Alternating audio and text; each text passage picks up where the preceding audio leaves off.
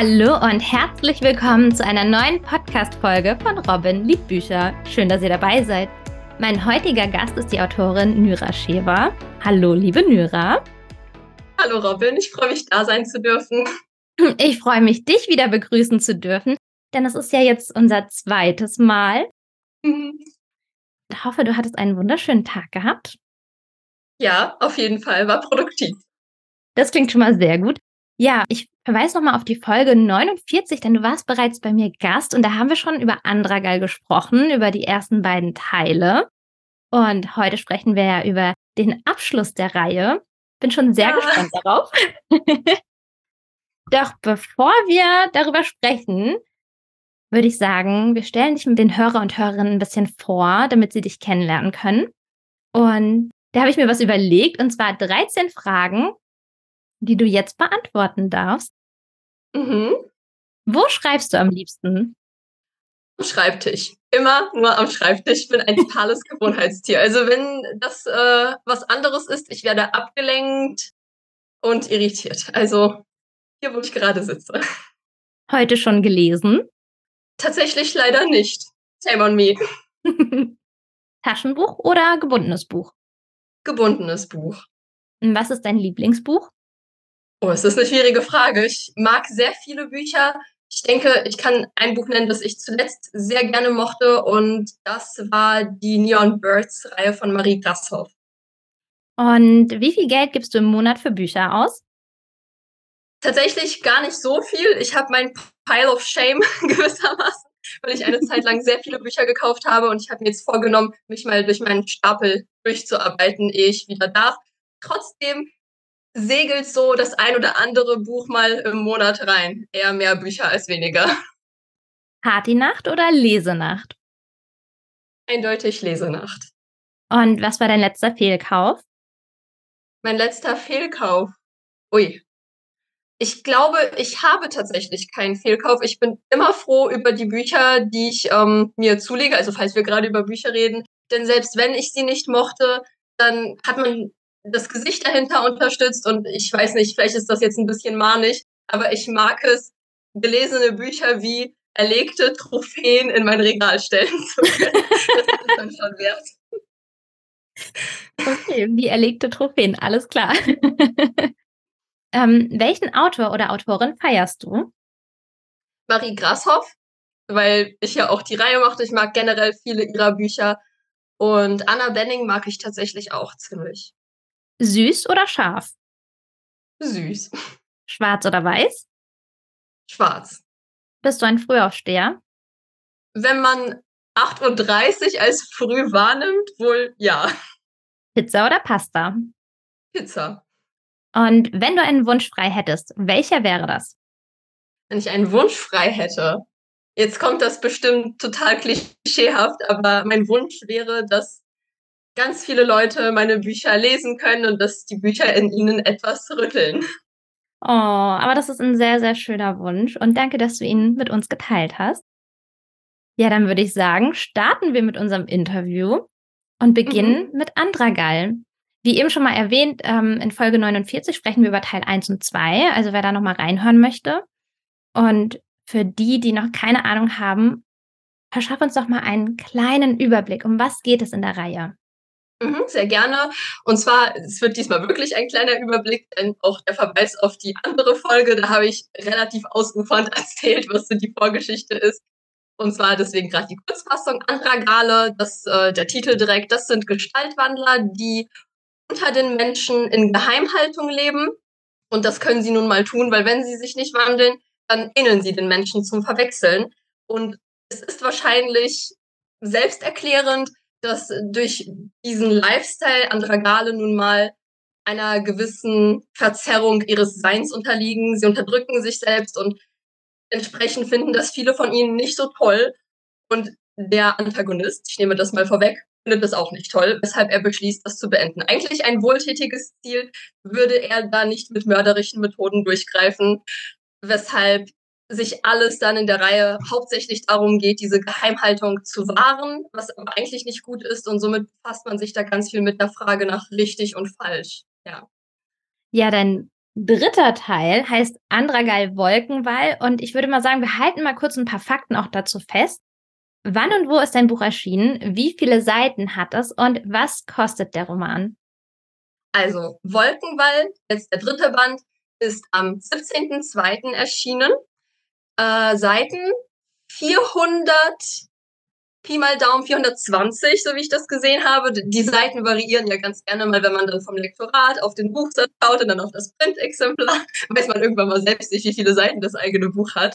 Ähm, wo es das zu holen gibt. Mhm. Das Buch gibt es überall, wo es Bücher gibt, vorzugsweise beim lokalen Buchhändler, weil den, den kann man dann auch unterstützen. Man macht auf das Buch aufmerksam, wenn man es in die Buchhandlung dann auch bestellt.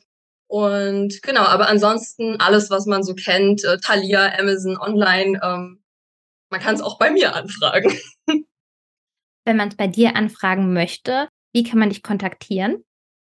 Ich habe Instagram, da bin ich eigentlich am aktivsten. Ich habe auch TikTok, ich habe auch eine Website, die lautet www.nuraschewa.de, also wie mein Autorenname.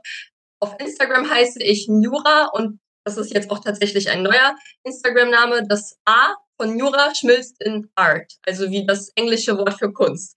Und da kann man mir dann einfach eine PN schreiben und wenn das dann über mich läuft, dann kann ich das auch gerne signieren und Goodies dazulegen. Ist immer so ein bisschen schwer, in die Charakterkarten und alles zu kommen.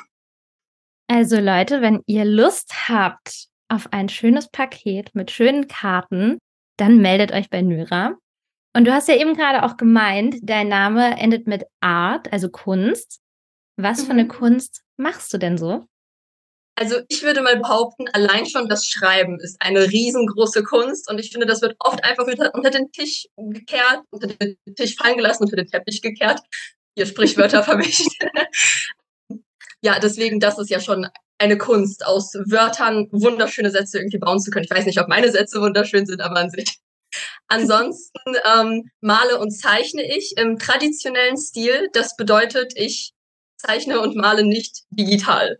Auch wenn ich mich gerne in die Richt Richtung mal fächern würde. Ähm, bezüglich des Malens und Zeichnens, ähm, das wurde tatsächlich in den letzten Monaten eine, ich würde jetzt nicht sagen Priorität, aber es ist in der Prioritätenliste nach oben gerutscht.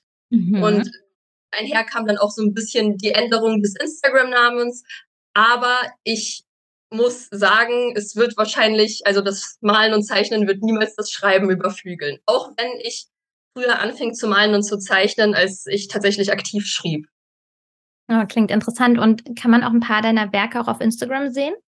Ja, also das äh, teile ich manchmal auf Instagram. Hauptsächlich erscheinen ähm, die Bilder etc. auf Patreon. Das besitze ich auch. Also da kann man mich unterstützen, wenn man einfach der ganzen Kunst einen Push geben will, aber eigentlich hauptsächlich den Büchern, weil die sind eher so Konsumenten von mir.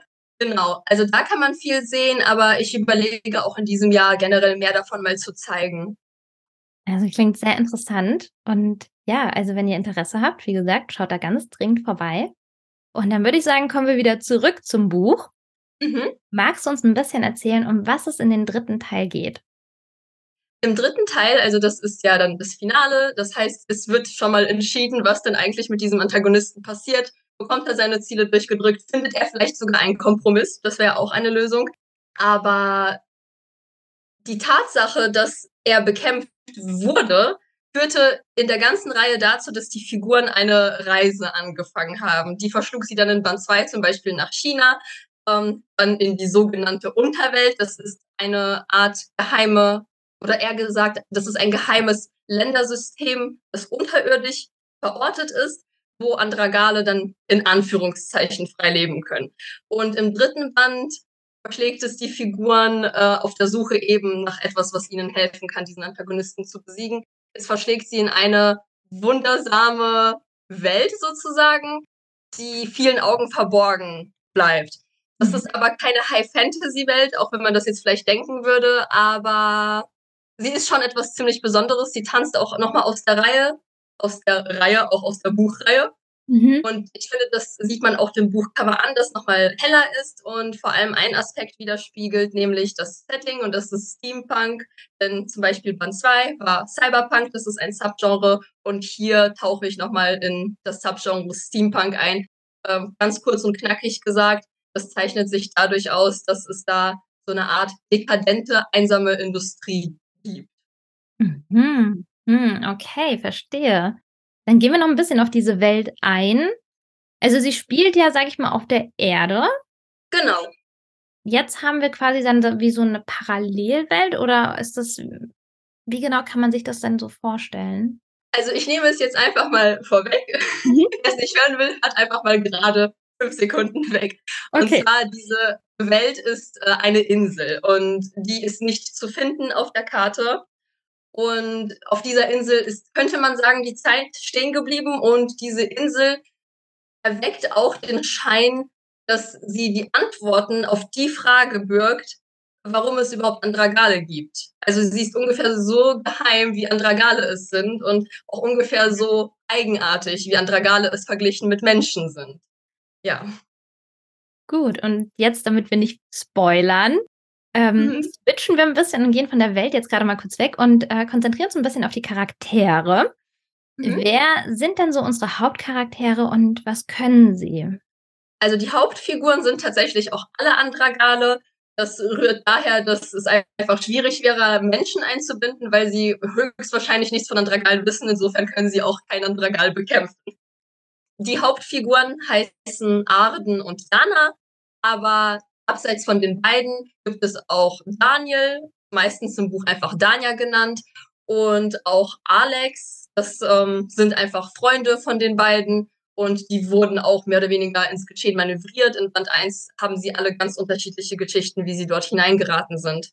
Und genau, also vielleicht noch zu den Figuren selbst ein bisschen was in ganz kurzen Worten, was sie so auszeichnet. Arden ist 18 Jahre alt und an sich eigentlich Schüler und er ist, ich sage jetzt ganz gerne so auf gut Deutsch, ein sarkastisches Arschloch.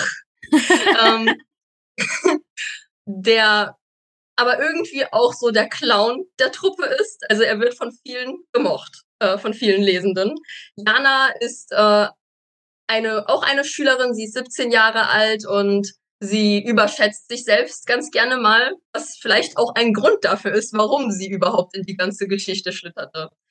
Alex ist so ein bisschen die Cinnamon Roll, wie man das so nennt, also super freundlich und, ähm, hat aber auch so seine persönlichen Probleme, kann man sagen, mit sich selbst. Und, äh, Daniel ist eine Art Punk, könnte man ihn nennen. Und das ist mein persönliches Steckenpferd. Ich mag ihn am meisten und fast niemand nimmt ihn traurigerweise wahr. Also, wer das hört, bitte achtet mal auf Daniel. Er verdient es wirklich. Also, mich persönlich bringt er am meisten zum Lachen und, äh, er ist einfach nur eine Knalltüte. Ja. Und die Charaktere sind seit Band 1 auch dabei? Genau, sie alle gibt es seit Band 1, aber ich würde mal behaupten, Alex und Daniel bekommen erst ab Band 2 wirklich so das Rampenlicht. Bis dahin nimmt man sie also, da verstehe ich's auch, wenn man sie nicht wahrnimmt. Dann werfen wir mal 'n Blick auf deinen Antagonisten der Geschichte. Stell ihn Mhm. uns doch mal ganz kurz vor. Ja, also, er wird fast immer, wenn man die Bücher nicht gelesen hat, Tuman genannt, aber das ist nur so was wie sein Schurkenname. Ein kleiner Funfact an der Stelle, den niemand weiß, habe ich das Gefühl, dann nur sehr wenige. Und zwar, ähm, Tuman ist im Russischen das Wort für Nebel und der 1. Band heißt Nebelnacht. Und das liegt Oh. nun mal an seinem Namen tatsächlich. Mhm. Ähm, genau, sein richtiger Name ist Cale und er ist 22 Jahre alt und an sich hat er mir lange Probleme gemacht als Autorin, bis er sich dann meiner Meinung nach besonders im 3. Band sehr stark entfaltet hat und viele seiner Facetten zeigte.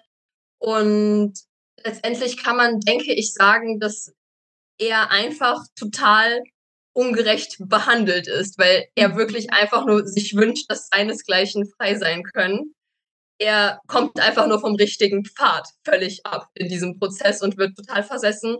Aber, äh, ja, an sich ist er vor allem sehr zielstrebig. Ich denke, das ist eine an sich gute Eigenschaft, wenn man sie richtig einsetzt. Was zeichnet denn deinen Antagonisten noch aus, außer Zielstrebigkeit? Ja, und zwar, Hale hat ja einige Marotten, die an einen Comedian erinnern oder einfach theatralisch sind. Das heißt, dass er halt mal reimt oder in einem gewissen Metrum spricht. Ich habe sogar direkt ein Beispiel im Kopf.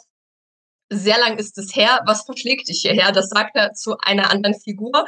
Und das ist halt nicht geplant gewesen, genauso wenig wie seine überspitzte Gestik und seine überspitzte Mimik. Also das ergibt sich alles von seinem Eigenleben. Und das ist auch etwas, das ich eigentlich schmälern wollte, weil es mir albern vorkam. Und ich wollte es auch ausradieren, aber das wäre wirklich ein Fehler gewesen, denn das alles hat so einen Grund und den konnte ich leider, leider nicht mehr in die Trilogie einbauen. Das bedeutet, dass das jetzt wirklich so ein exklusiver Einblick ist.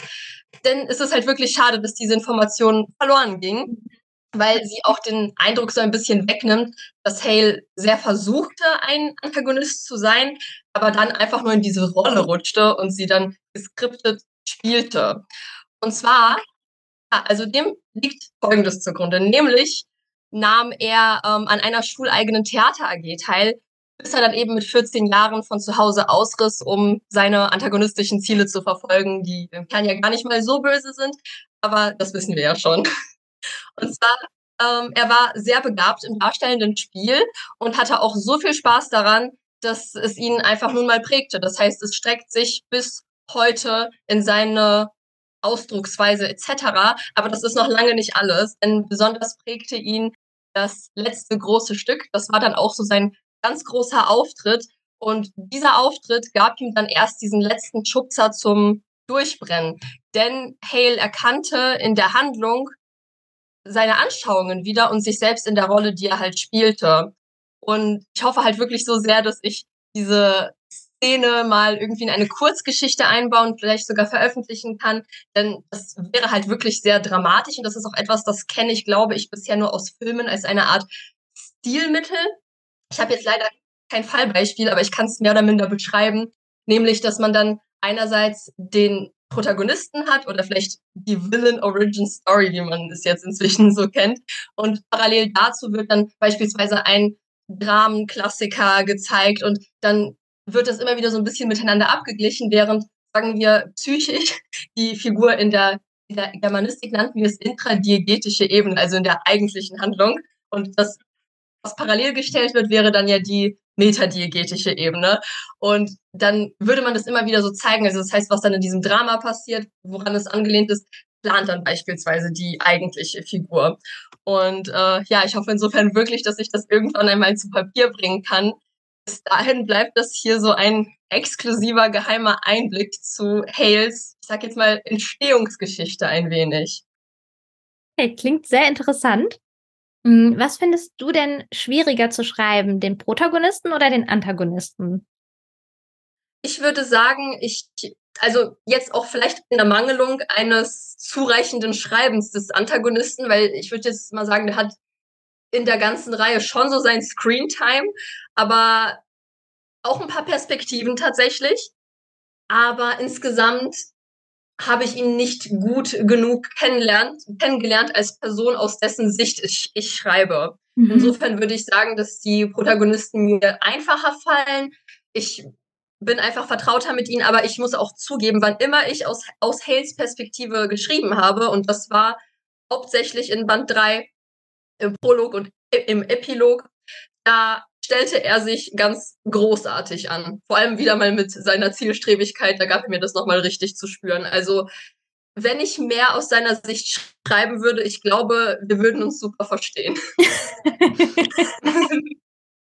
okay, das finde ich cool. Ich muss ja sagen, ich fand das super spannend, aus verschiedenen Sichten eine Geschichte zu verfolgen, gerade auch mal so ein bisschen den Blick vom Antagonisten wahrnehmen zu können. Würdest du mhm. sagen, man kann sich als Leser auch mit ihm identifizieren, auch trotz seiner Macken?